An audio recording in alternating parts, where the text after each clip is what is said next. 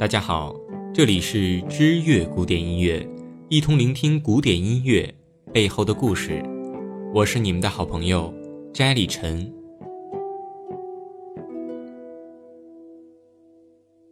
今天来讲一个项羽与刘邦的故事。公元前二百零二年的秋天，寒风凛冽，汉王刘邦率众人马向彭城进发，追击曾经的朋友。现在的敌人楚霸王项羽。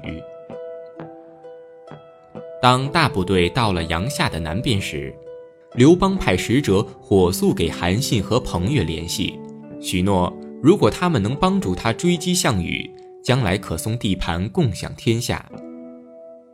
果然不出所料，优厚的条件怎能不让他们心动呢？随即，韩信、彭越等诸侯共同出兵，直奔彭城。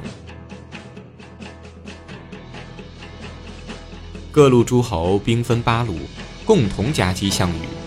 韩信亲率三十万大军南下，且项羽后路；彭越率数万大军与刘邦会师，担任主攻。项羽一看四面受敌，部队萎缩很快，便退至垓下，但中了韩信的十面埋伏圈套。诸侯各军把项羽团团包围，令他插翅难逃。汉军布下这十面埋伏，犹如一张无缝的大网，直接罩住楚军。楚军好比瓮中之鳖，在劫难逃。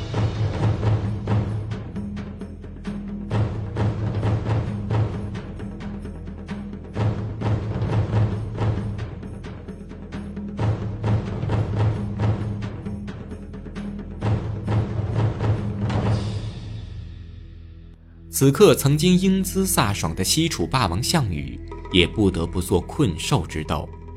另一方面，刘邦军队则捷报频传，一场你死我活的战争一触即发。为了更加动摇楚军的军心，汉军使出了攻心计。在某天的深夜，刘邦命手下高唱楚歌，楚军听到自己家乡的歌，更是乡音情更切，无心战斗了。有人开始随之唱和，项羽听到楚歌更加惶然，自己也深知军心动摇，无法再赢，便饮起闷酒，想起自己当年是何等意气风发，如今却落得这步田地。他一面喝酒，一面激动地吟唱：“力拔山兮气盖世，时不利兮骓不逝，骓不逝兮可奈何。”虞兮虞兮，奈若何？虞姬是项羽的爱妾，随他出征多年，对其忠心耿耿。听夫君唱起自己，便也应和着：“汉兵已略地，四方楚歌声。大王意气尽，贱妾何聊生？”为了让项羽安心突围，虞姬唱罢便拔剑自刎，项羽痛不欲生。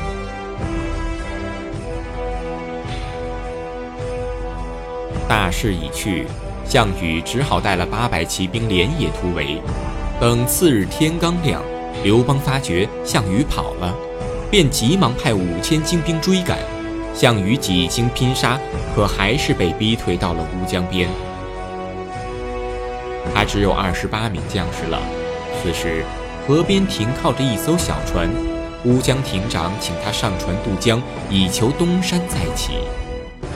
面对此情此景，项羽说：“天之亡我，我何渡为？想当年我率八千精兵南征北战，如今却无一生还，我还有何脸面面对江东父老？”说罢，便乌江自刎。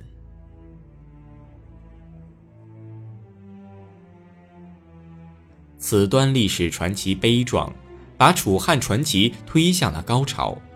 后人据此做了琵琶大套舞曲《十面埋伏》。此曲是中国传统器乐作品中大型琵琶舞曲的代表之作，堪称经典，也是中国十大古曲之一。十面埋伏充分运用了跳音，生动表现了战争之激烈，向世人展现了一幅生动感人的战争画面。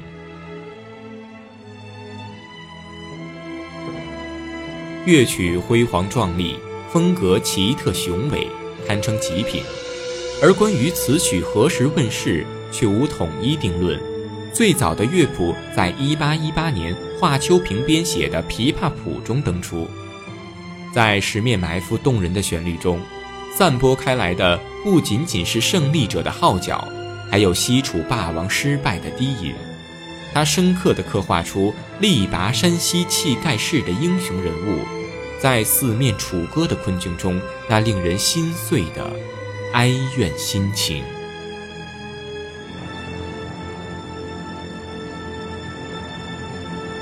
一段传奇在历史的长河中渐渐远去，但它的影响却丝毫不减。无论是四面楚歌、霸王别姬，还是乌江自刎，都是现在经典的传颂故事。它伴随着我们一代代人成长。在无数个岁月里，伴着太阳升落，从容地响彻开来。如果你也喜欢本篇书稿，或对我们的节目有任何建议，请在微博或微信公众号中搜索“知乐古典音乐”并添加，回复节目期数八十一，查看本期节目的文字稿。感谢您的收听，我们下期节目再见。